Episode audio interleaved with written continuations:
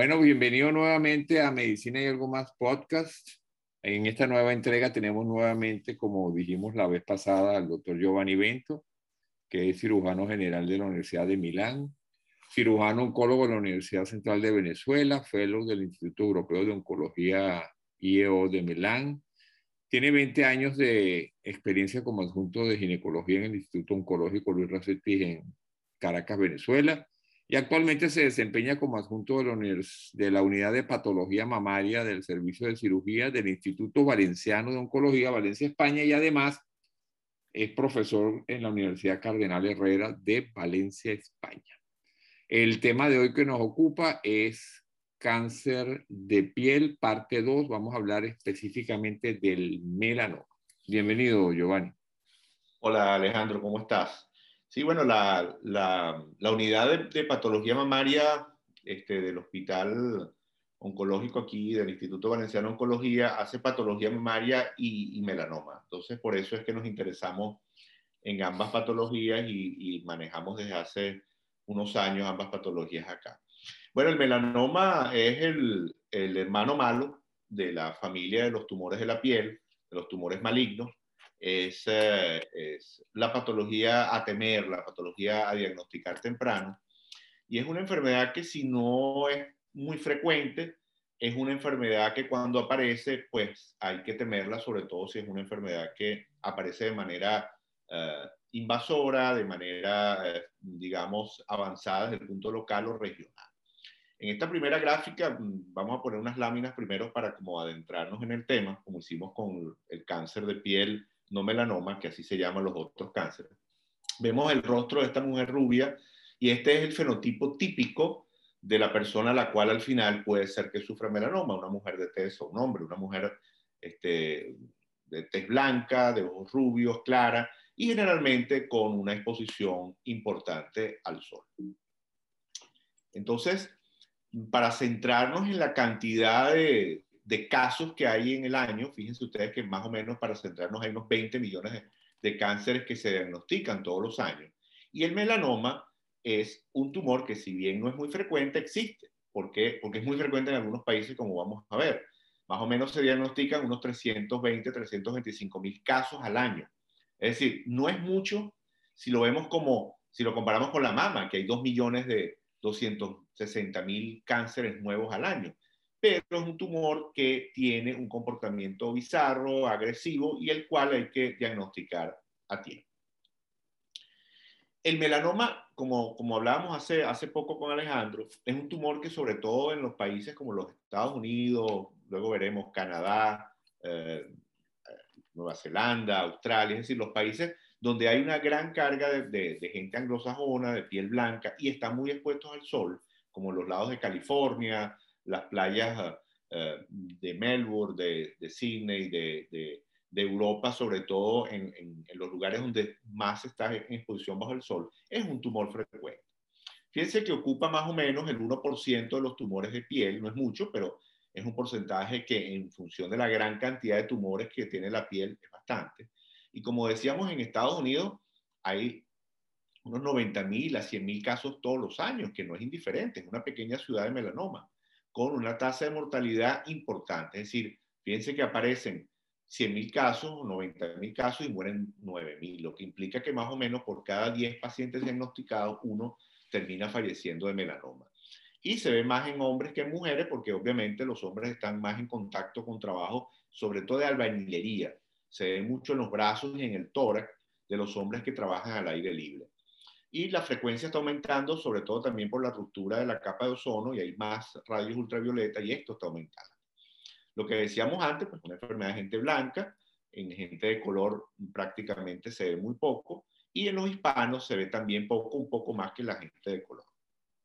Esta es el, el, la vista general de la tasa de mortalidad por melanoma y fíjense que el color rojo más oscuro, como les decía antes, está en Australia, Nueva Zelanda, ¿verdad? En Canadá, y en algunas áreas de Europa del Oeste, la Europa donde más la gente va a las playas y no se protege. Fíjense, en la, en, también Escandinavia hay muchos casos de, de melanoma. ¿Cuál es el factor de riesgo? Pues la luz ultravioleta de los rayos solares es la causa a la cual este, vamos a achacar el, surgir, la etiopatogenia del melanoma de piel como la causa más importante. Fíjense que la gente que no se pone al sol también tiene la mala, uh, digamos, la, el, mal hábito de hacer este bronceado en estas camas, lo cual aumenta el riesgo muchas veces de cáncer de piel. Entonces, esas camas de bronceado no son buenas. vivir en un lugar que no tiene sol, pero ir a broncearse, tampoco le hace muy, muy, mucho bien a la piel. ¿Cómo es el melanoma? Pues el melanoma hay que irlo a buscar para diagnosticarlo en etapas tempranas, hay que revisar toda la piel, cosa que a veces los clínicos no hacemos porque no vemos sobre todo el tórax posterior, Alejandro, eso pasa mucho, no le ponemos la lupa a las pequeñas lesiones, este, sobre todo cuando cambian de forma como vamos a ver. Esta es la clásica imagen del melanoma, que es un tumor multicolor en, colores ámbar y, y marrón, anfractuoso, con un crecimiento sobre todo irregular y con áreas que van como, como haciendo digitaciones. Esta es una visión obviamente a gran escala, pero esta es el típica imagen del melanoma. Los tipos pues no son tan importantes para el público general, pero hay varios tipos. Pues el melanoma no es siempre el mismo, porque el más frecuente es el que llamamos superficial, pero hay otros más inclusive que no tienen color como el amelánico. Se pueden ver en las mucosas, se pueden ver como nódulos y como manchas, es decir, no todos los melanomas aparecen de la misma manera. Fíjense, esto es un melanoma escondido detrás de la oreja, un melanoma superficial, descamativo, el cual se puede confundir con escamas propias de, la, de la y no es así, pues es una lesión maligna. Fíjense, esto es un melanoma de la mucosa que es muy grave porque para poder hacer una exéresis completa es prácticamente imposible, tendríamos que hacer una demolición de la hemicara superior. Estos son tumores que son muy agresivos. Esto es un melanoma rarísimo, este es el tórax de un paciente, fíjese, un melanoma en la glándula mamaria.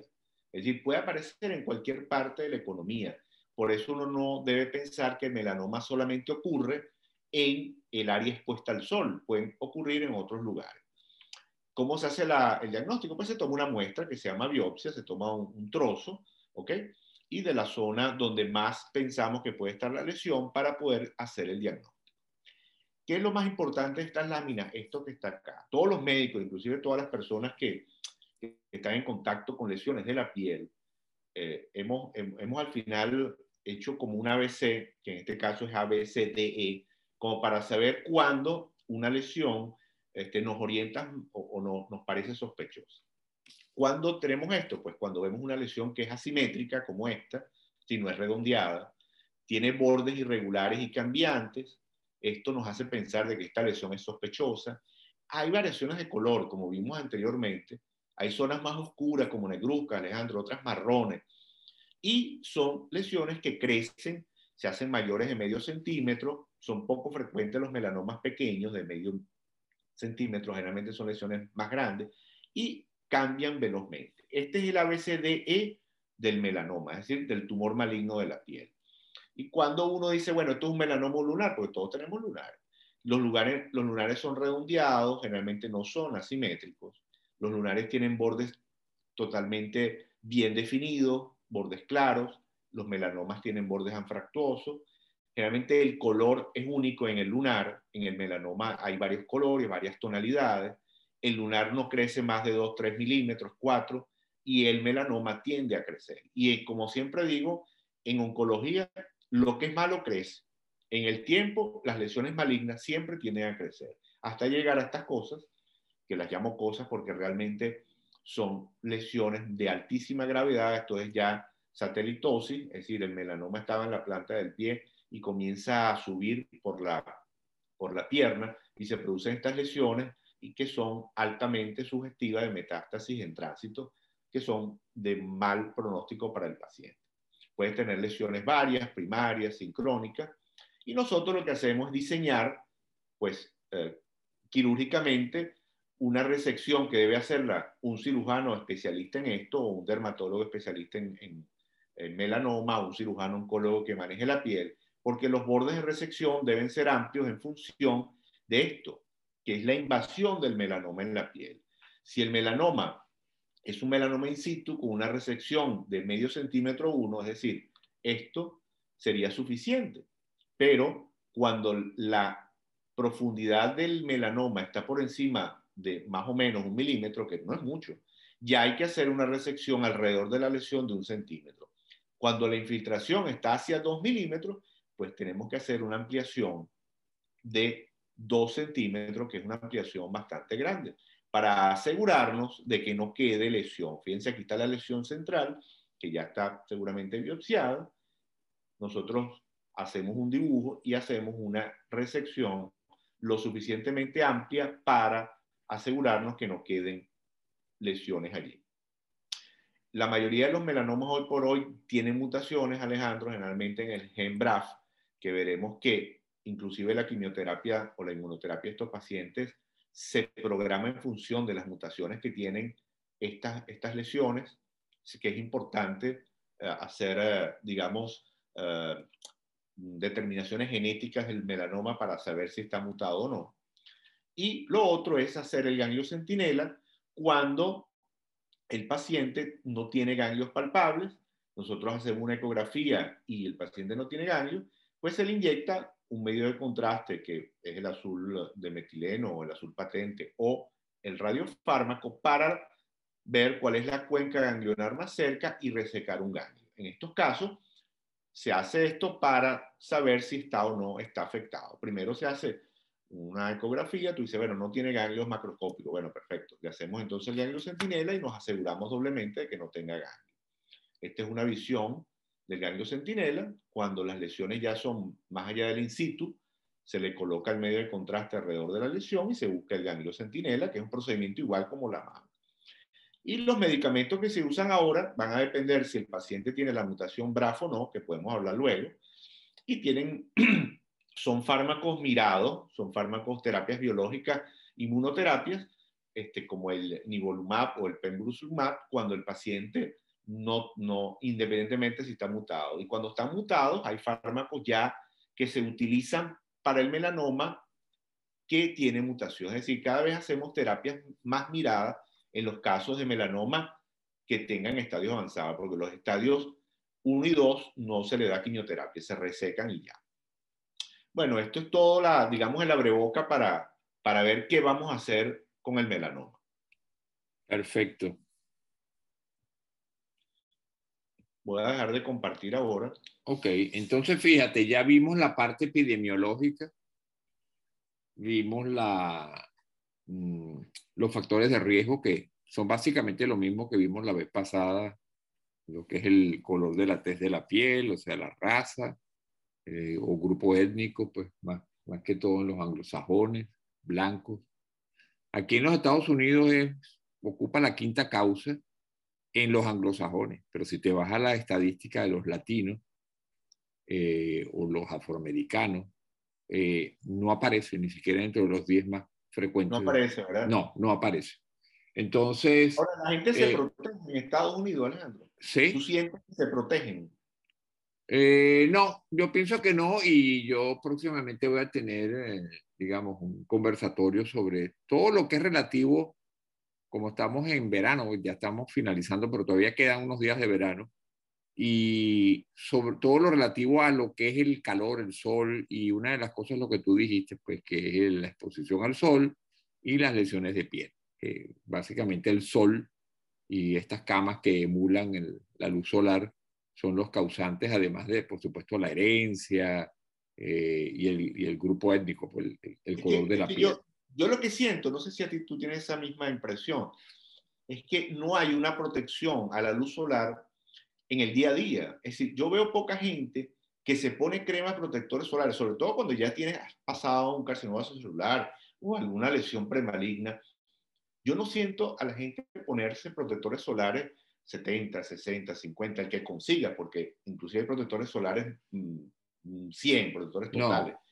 Pero yo no siento que la gente, inclusive estando en climas donde tienes mucho sol, por lo menos acá en España, en Italia, en lugares donde tiene mucho sol en el año. Una de las cosas, fíjate, yo lo que veo es que la gente desestima el poder dañino del sol. Y por otro lado, la gente piensa que probablemente debe protegerse durante el verano y resulta que no es así porque durante el invierno hay más tiempo de sol. Exacto. O sea, aquí por ejemplo, igual que allá en Europa, cuando tú tienes el otoño y el invierno, tú tienes que tienes sol hasta las 7, 8 de la noche. O sea que eh, eh, debes ampliar el rango de protección porque tiene más sol. Y en los países del norte de Europa, ¿verdad? Eh, a veces no es que tengas sol todo el día, sino que tienes seis meses de puro sol, porque no hay noche, básicamente. Entonces, la exposición al sol es, es continua. Entonces, pero yo lo que pienso es que no hay como una, como una cultura, pues, de, de protección y, y es, yo creo que es mucho el, la desinformación que hay, el desestimar Pero el, el, poder dañino de, de, la luz solar. Lo que yo, lo que yo he visto, este, estando, estando ya viviendo acá, en, este, por, alguna, bueno, por alguna razón, en mi casa se ve también mucha televisión italiana. Y uno se da cuenta cómo cada medio de comunicación, grupos de medios de comunicación hacen énfasis o no en la protección solar. Entonces, por ejemplo, la televisión italiana hace más énfasis cuando llega el verano en, la protección solar, en usar a, este, los, uh, digamos, bloqueadores o los, este, los protectores solares y lo, lo remachan. Eh, todo el día lo dicen cada vez que está el telediario. Por ejemplo, en la televisión española, este, yo pocas veces he visto uh, alertas sobre, mira, vale, baja, porque aquí el sol es, increíble. España tiene costas, mm, pero la gente va a la playa, igual como vamos nosotros en Venezuela al trópico, Alejandro, y, y como imagino van los californianos, si se va mucho a, la playa, al mar. Entonces, pero no se habla de que si vas a ir, protégete. Es decir, porque al final esto es algo acumulativo, es decir, la, la, los rayos ultravioletas no es que tú vas una vez a la, playa y entonces te va a dar melanoma o te va a dar cáncer de piel, mentira. Esto es un acúmulo de pequeñas micromutaciones, de mutaciones de piel que se van sumando y al final pues aparece una lesión maligna. Entonces yo creo que también los medios de comunicación, las redes, hoy en día que las redes tienen tanto poder, ¿cuántas veces tú has visto a esta gente que tiene redes sociales? Nunca. Aquí en la televisión local y nacional no hay nada con respecto a campañas de alerta.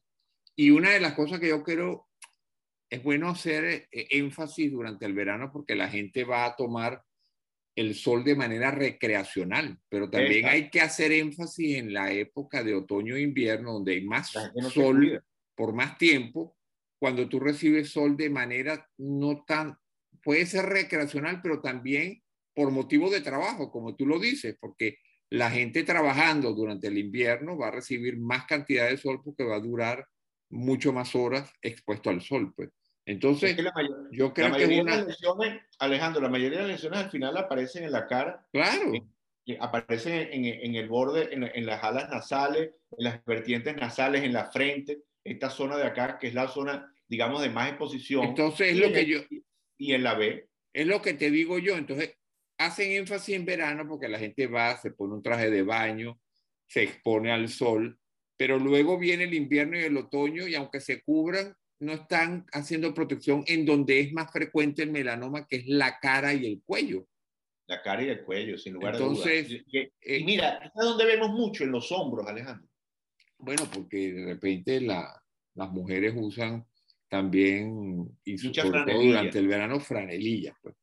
Entonces, bueno, yo creo que eso es importante y fíjate, eh, ya vimos dónde es más frecuente pero hay una pregunta que yo te iba a hacer, porque revisando el tema, yo encontré algo que se llama melanomas ocultos. O sea, explícanos qué son los melanomas ocultos, dónde aparecen, porque se llaman ocultos porque ahí sí. que no hay básicamente una relación con el sol. Sí, fíjate tú, hay, hay regiones en el cuerpo que, que porque prácticamente los melanocitos están en, en, donde hay piel y también donde hay mucosa. Entonces, el esófago, por ejemplo, es un lugar que puede aparecer un melanoma, que, que inclusive personalmente nosotros vimos este, lesiones, mm, melanomas en esófago, en la vagina. Ese es otro lugar donde puede aparecer el melanoma. Entonces, en el ano. En el ano. Es decir, lesiones ocultas, este, o sea, aparecen melanomas en regiones no expuestas al sol, que digamos que es como se debería llamar. Entonces, yo te puedo decir que en donde hay mucosa, donde hay este, digamos, piel que aunque no esté expuesta al sol puede aparecer. Entonces, y son, y bueno, las plantas de los pies. Y las palmas de las manos. O sea, ¿Cómo te explicas tú que aparezca que, hay, que los melanomas acrales en, en, las plantas de los pies? Eh, que es la zona que tiene menos exposición al sol. Y lo otro también debajo de las uñas. Eso, el unguial. No, no, es impresionante. Y esos son súper agresivos. Eso que acabas de nombrar es bien interesante. Los melanomas unguiales son muy, muy poco, y, o sea, son infrecuentes, pero son muy agresivos. ¿Por qué? Obviamente yo creo que porque están más cerca de, la irrigación. Pero, y lo otro es el comportamiento bizarro de los melanomas, Es impresionante cómo, mira, ah, este, yo no quise poner fotos más agresivas, tenía una foto que, que no, no, quise poner, que es un paciente que vimos hace poco, y el paciente este, llegó con prácticamente, yo diría, una lesión de unos 20 centímetros entre tumor, entre recaída, satelitosis. Es decir, a veces el melanoma te persigue, te persigue. Mira, en, en, los años que uno lleva tratando esto, ha visto cosas increíbles. Yo recuerdo, estando en Caracas, un, joven que, tuvo una lesión entre las dos escápulas, se confundió porque el problema es que para los patólogos no siempre es fácil el diagnóstico de melanoma, porque el melanoma es un gran embustero patológicamente. Entonces parecía un tumor, digamos, de los que vimos la semana pasada, un espinocelular, se trató como un espinocelular y luego, cuando recayó, recayó como un melanoma. Bueno, hizo enfermedades en ambas axilas, luego hizo MT a distancia, y ese joven falleció delante de nosotros, dimos de todo, inmunoterapia, y a los 24 meses había fallecido. Entonces, es un tumor que te persigue, que cuando se va de las manos, se va de las manos. Porque la diferencia entre un melanoma en estadios tempranos, es decir, pequeño, localizado y estirpado, a un melanoma que aparece y se va a la cuenca ganglionar o empieza a ser enfermedad metastásica, es muy difícil de parar. O sea, de verdad es una... Eh, el problema del melanoma es que tiene un componente inmunológico, un poco como los chis intestinales, como, como los tumores neuroendocrinos. Es decir, no se comporta como un tumor glandular o como un tumor de la piel, sino como un tumor neuroendocrino. Perfecto. Entonces, eh, lo otro es síntomas y signos, porque es importante recalcar que Mira, inicial, inicialmente no tiene ningún, ningún síntoma, ni, digamos, la evidencia es la lesión de la piel, pero que pasa desapercibida y por eso es muy frecuente que el diagnóstico sea tardío. El problema es que está la contraparte del melanoma, que es el, que es el lunar. Los lunares, ¿okay? que todo el mundo tenemos más o menos, este, que son, la mayoría son congénitos y luego, perdón, la mayoría son adquiridos, pero hay un porcentaje que son congénitos. Alejandro, se confunden fácilmente porque uno dice, bueno, que aquel mío es más pequeño, que el otro es más grande. Sí, es cierto, pero hay que tener un ojo visor. Por eso los dermatólogos este, eh, que, que, digamos, manejan la primera instancia de esta enfermedad, tienen que tener un ojo importante en poder dilucidar si la lesión es realmente un lunar, ¿ok? O es una lesión sospechosa. Yo soy del principio de que cuando hay una duda es preferible tomar una biopsia, es decir, para un lunar y que te diga el, el, el, el patólogo que es un lunar con mucha melanina, con, con, muchísimas células melánicas, que tú vayas a estirpar una lesión y te digan que es un melanoma, porque las cosas son totalmente diferentes. Entonces, yo lo que creo es que uno debería ir al dermatólogo o al especialista que maneje piel por lo menos una vez al año y sobre todo la gente de tez blanca, este, y hacer un examen minucioso de todas las lesiones, porque todos tenemos, de todas las lesiones que uno tiene en el cuerpo. Esa sería, eso sería igual que como la mujer se hace una citología de cuello uterino, te hacen una mamografía. Eso no, la gente no va al dermatólogo. No. De manera, tú al dermatólogo estás enfermo. Sí, exactamente. yo creo que uno debe ir a dejarse ver, a fotografiarse. Es decir, mira, estas son mis, mis lunares, estas son mis, mis nebus, este, mis nebus rojos, mis nebus azules, mis nebus oscuros, cuánto miden ahora. Es decir, hacer como una historia dermatológica.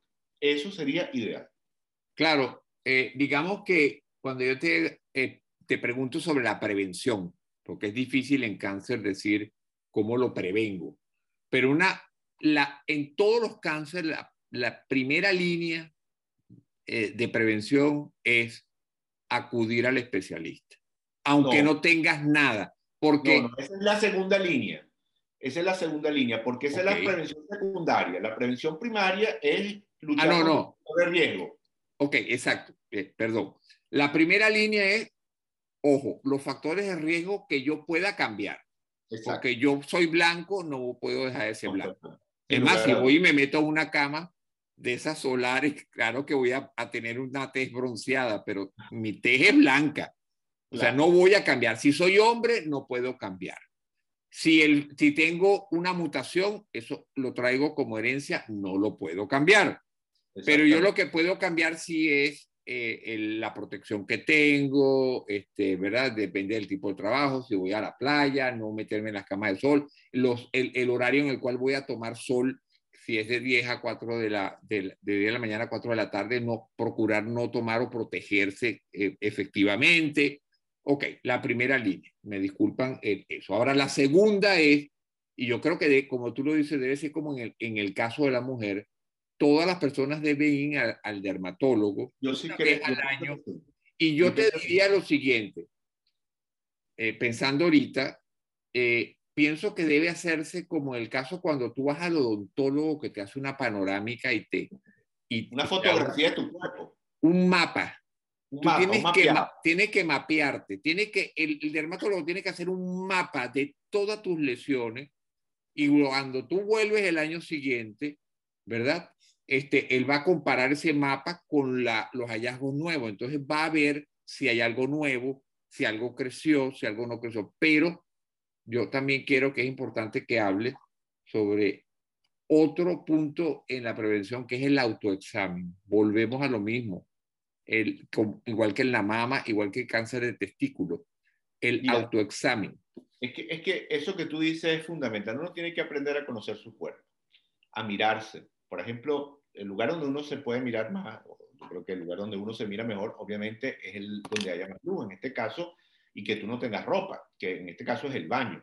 Entonces, tener un buen espejo, mirarse, mirarse las zonas que uno puede, y obviamente, pues, eh, la espalda, que es la zona donde no te puedes mirar, pues tener a alguien de confianza que te diga, mira, vale, eh, tu espalda inclusive la puedes fotografiar.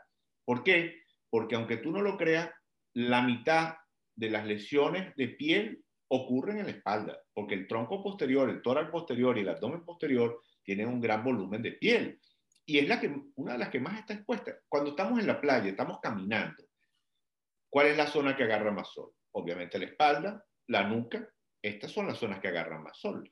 De hecho, los tumores interescapulares son súper frecuentes, más que los lumbares, es decir, el tórax posterior, escápula, la piel de la escápula posterior, interescapular, los hombros que te decía, son de la zona después de la cara y del cuello donde más sol se recibe. Entonces, esa no te la puedes ver. Pero lo que tú dices, oye, vale, mira, este, sácame una foto o dime cómo tengo yo la espalda. Sobre todo si hay alguna lesión, no estar ahí, no, que ponte una cremita con esteroides. A veces se te quita. No, no, no, no. Ante la menor duda, mira, ve al que sabe. Y te toman la biopsia o te la observan y dicen, no, esto no es nada. Entonces, yo comparto contigo eso de que uno tiene que, en lo posible, hacerse, más que el autoexamen, es conocerse uno mismo. Y cuando hay alguna, eh, digamos, eh, novedad, alguna diferencia, mira, oye, me apareció una nueva, una nueva mancha, está creciendo esta. Si las variaciones de lo estándar en el cuerpo es un signo de alarma. Entonces, eso que tú dices, hay que saber, mira, ese lunar lo tengo desde que nací, bueno, es poco probable que sea un melanoma. Ahora, oye, ese lunar lo tenía y cambió, aunque los melanomas pocas veces aparecen en lunar, generalmente son lesiones de novo. Pero bueno, si había una lesión, una mácula que tú te estabas viendo y de repente varía, esa mácula o esa mancha o e, hay que tomarle una muestra. Entonces, concuerdo contigo en que conocerse, conocer la piel de uno es importante. ¿Y eh, cuándo debo consultar al médico? Primero, como dijimos, cada una vez al año, aunque no tengas nada y cuando aparece algo que es nuevo.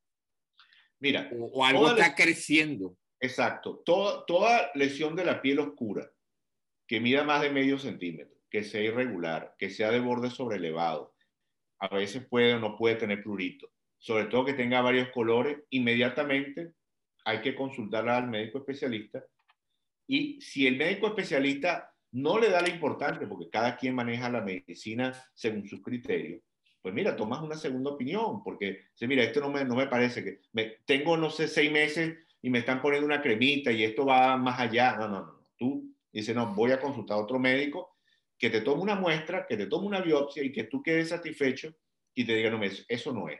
Porque no solamente puede ser un melanoma, sino que hay carcinomas vasocelulares, como vimos la semana pasada, que también aparecen como lesiones oscuras, que se ulceran, es decir, no todo aparece como dicen los libros o como uno sabe que van a aparecer.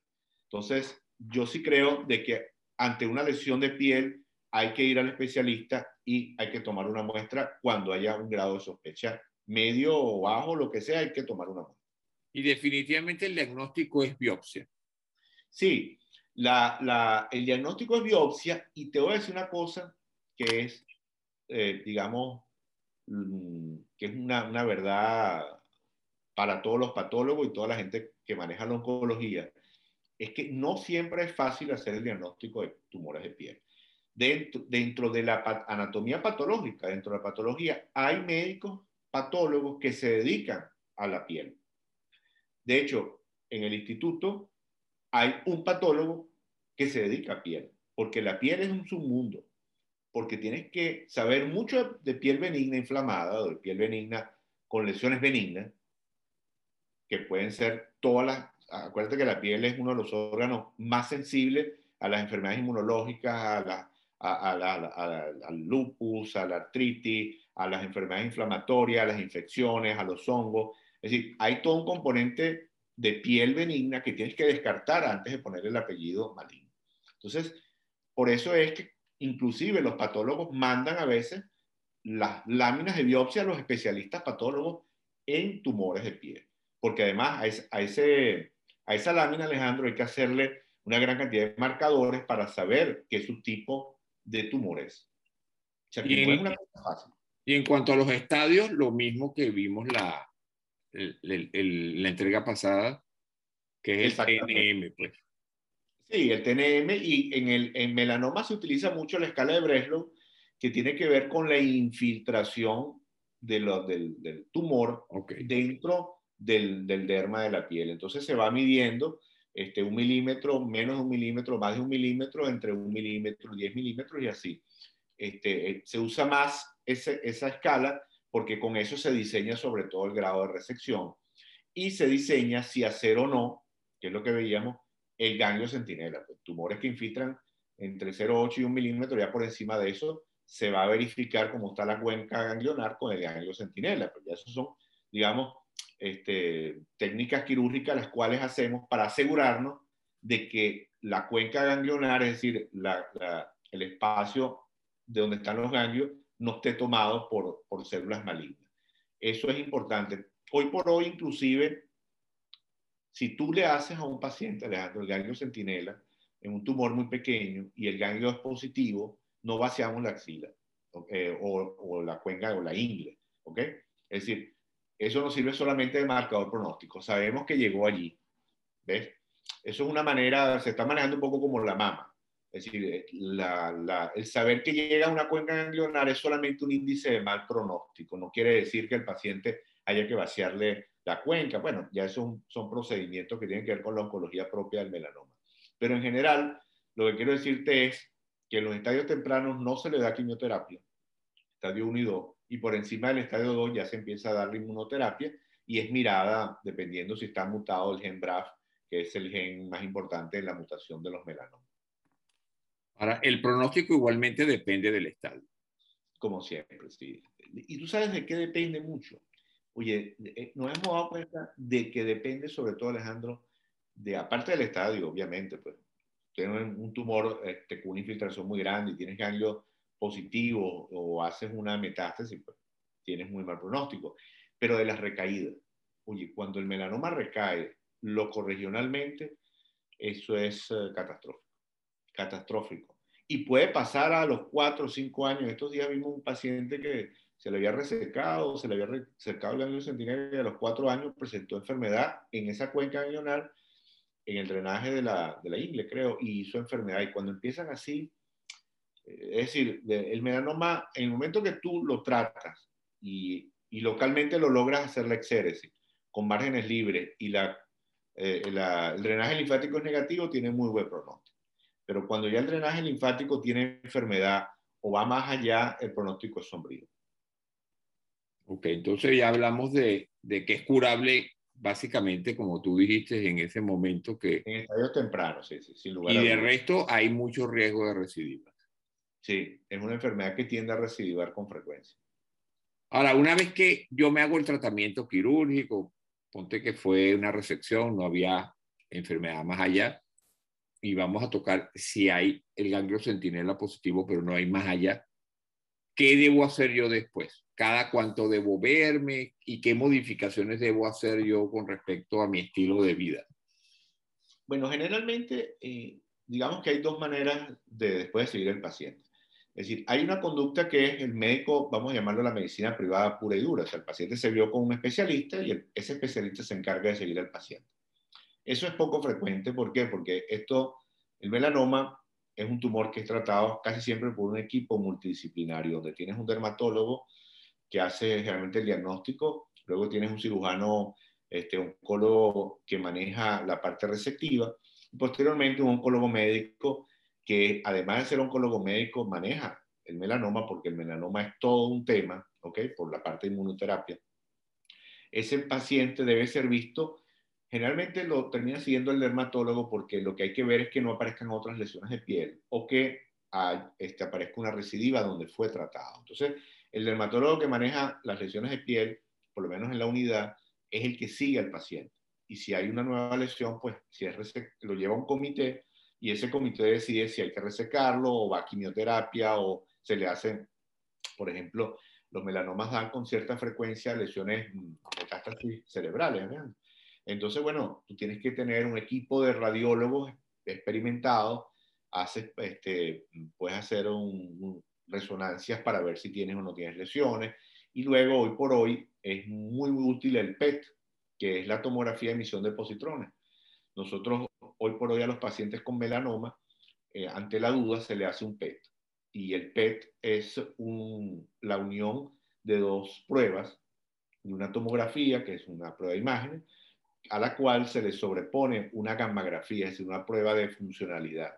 Y con eso hemos llegado a la sofisticación de saber si hay lesiones más allá de la piel donde tú resecaste o de la cuenca ganglionar.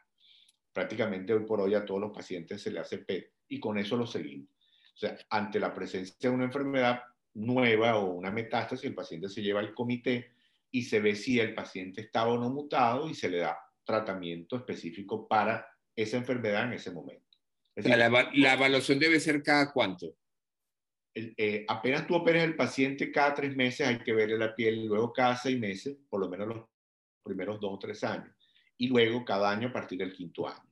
Es decir, el paciente tiene que seguir controles estrictos de la piel operada y del resto de la piel del organismo. ¿Y dónde son las metástasis más frecuentes? La distancia. Bueno, las metástasis más frecuentes, primero, obviamente, en las cuencas ganglionares cerca. Esas son las más frecuentes. Después, el melanoma da frecuente al sistema nervioso central, da con frecuencia a pulmón, a hígado. Esos son los lugares donde más, con más frecuencia da. Entonces, por eso, esos pacientes, pues, Mm, se le hacen este, escáner desde arriba, o sea, todo el cuerpo, pues se le escanea el cerebro, se escanea tórax, se escanea pulmón, se escanea hígado, pero son los lugares donde más frecuente dan metástasis. Los, son pacientes que a veces te vienen con cefalea, entonces tú le haces una prueba este, imagenológica, una resonancia y puedes evidenciar una lesión en este meningia que puede dar el melanoma. Perfecto. Ahora, hablamos de cómo puedo prevenirlo. Y ya dijimos que evitando los factores de, de riesgo, ¿ok? Con el uso de protección y evitando el sol, que son los factores de riesgo que puedo evitar. Y, este, y el autoexamen y la ida al el examen anual, pues. claro, pero el, pero el, paciente operado se tiene que cuidar igual o más. Ok. Eh, ¿Cómo puedo prevenir las recidivas? Claro, primero que no te aparezca otra lesión, entonces tienes que usar protector solar este, de, alto nivel.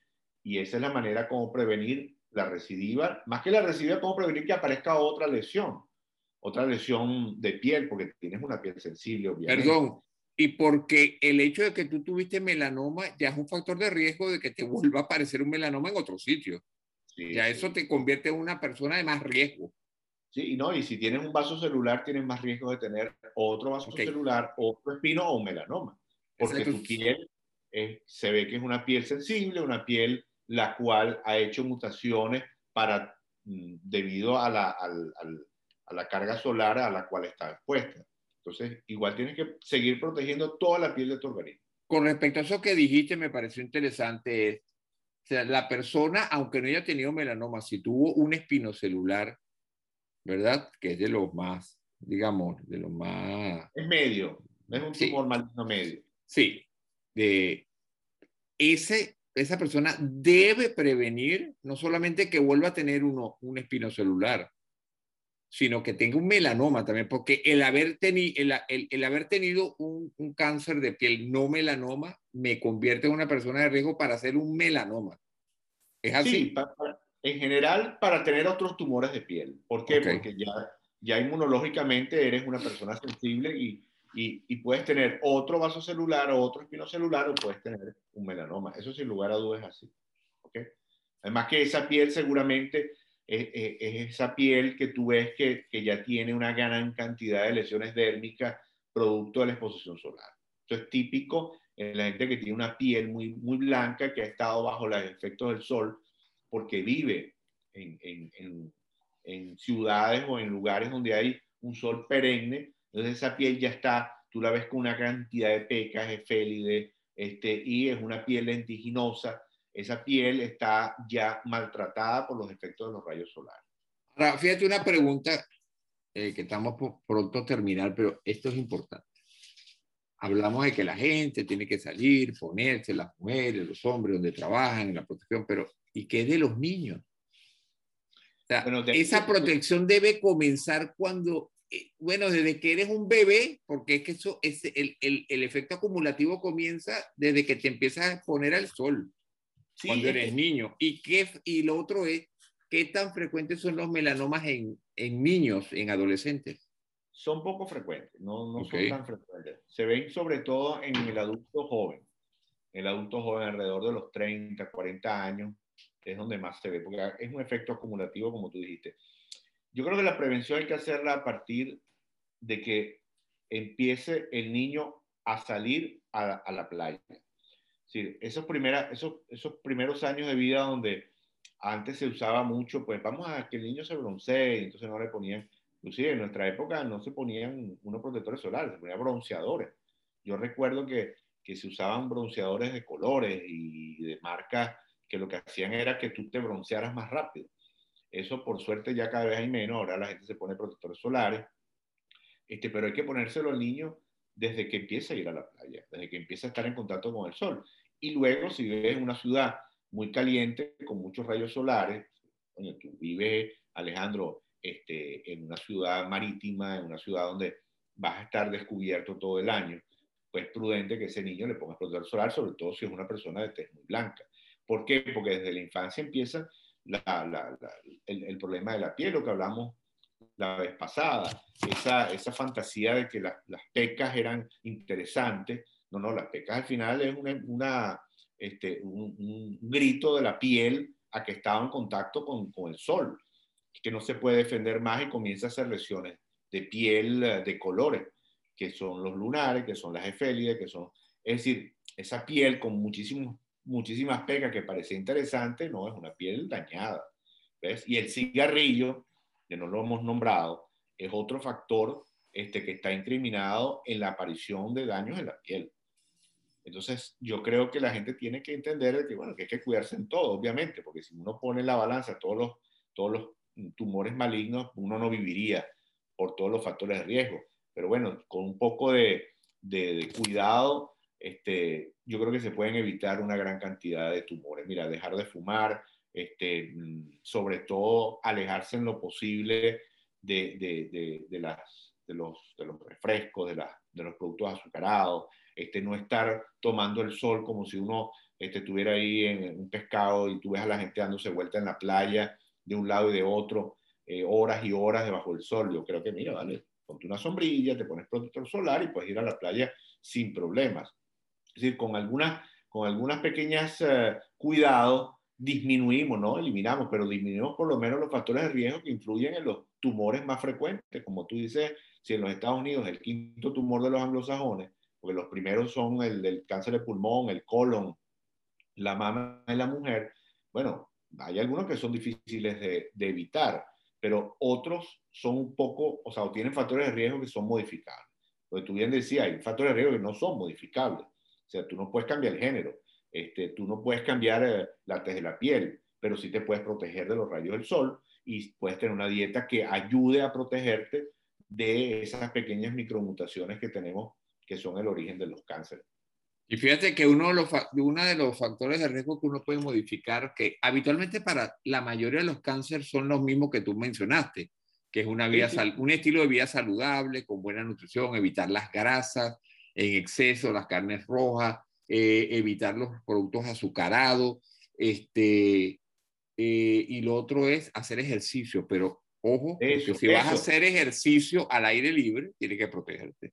Claro, es que eso, eso que tú dices, mira, el movimiento, este, claro, hace, hace unos días alguien me decía, pero bueno, eh, a veces tú puedes ser un gran, eh, no sé, practicador de ejercicio, pues de una vida saludable, al final te mueres, bueno, pero también está la carga genética, es un papel predominante, eso, ahí está, yo recuerdo que Pedro Pensini Fleury, que era un farmacéutico que fue de los primeros que empezó a trotar en la ciudad de Caracas, este, falleció a, a, temprana edad. Yo recuerdo que este, falleció, y cuando él falleció, eso a todos nos tocó. Dijimos, bueno, pero tanto cuidarse y al final, bueno, porque los genes son así, Alejandro.